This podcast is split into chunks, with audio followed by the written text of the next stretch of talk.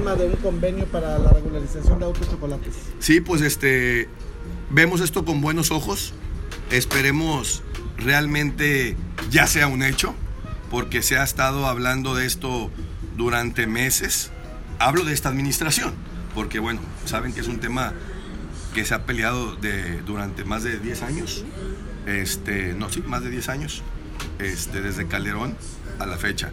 Entonces, eh, creemos que esto de darse se va a incentivar, primero que todo, la economía. Segundo, darle certidumbre a las familias que tienen un carro que está ilegal. Y bueno, esto va a denotar legalidad en los municipios porque ya podremos ver carros con placas circulando en las diferentes entidades.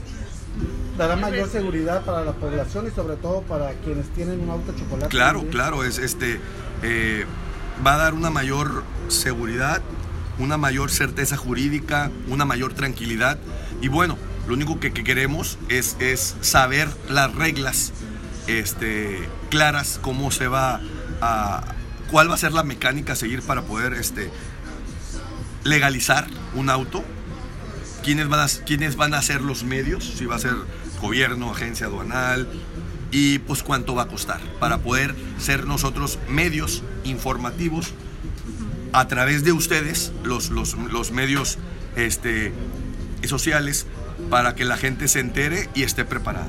Eh, se habla, eh, en este caso, pues se pudiera reactivar la economía en general. Claro, la economía eh, se va a reactivar, pero bueno, también lo, lo que he estado platicando, necesitamos este, darle, darle eh, un giro y que no solamente se trabaje en el decreto de nacionalizada de autos o de, o de regularizada de todo lo que está chocolate. Necesitamos trabajar en el decreto de importación de autos para que así todo lo que vaya a entrar nuevo venga, venga de manera pues más barata, más años modelo, porque pues, también dicen que importamos pura chatarra, no nos dejan importar más nuevo.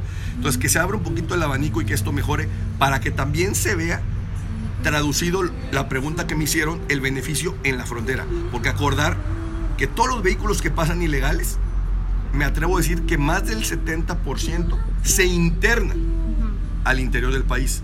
Entonces, la frontera no nos veríamos muy, muy beneficiados porque los carros ya están dentro.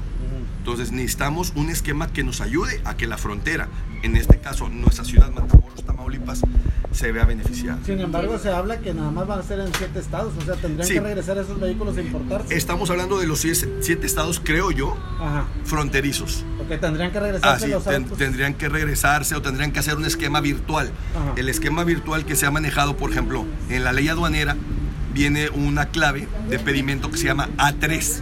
Esto es regularización de mercancías. ¿Qué significa? Toda mercancía que ya está ilegal en el país puede arreglarse mediante un pedimento y un pago de impuestos, pero el vehículo o la mercancía que sea se queda donde está.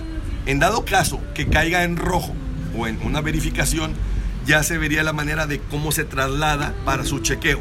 Pero mientras tanto, de manera virtual o una 3, se maneja a distancia. Si tú tienes el carro en Querétaro, si tienes el carro en Guadalajara y solamente va a ser en, en una, en las ciudades fronterizas, mandas tu papelería, se mandan fotos del vehículo, se mete el pedimento de manera virtual y bueno, pues sabemos que de cada 10 este, de cada 10 operaciones, 7, 8 son verdes y 2 o 3 son rojos. Entonces, esos vehículos que, que eh, hablando ya del tema de vehículos que caerían en rojo, se buscaría la manera de regresarlos o, o de ver alguna, alguna práctica para poder revisar que todo esté bien hecho.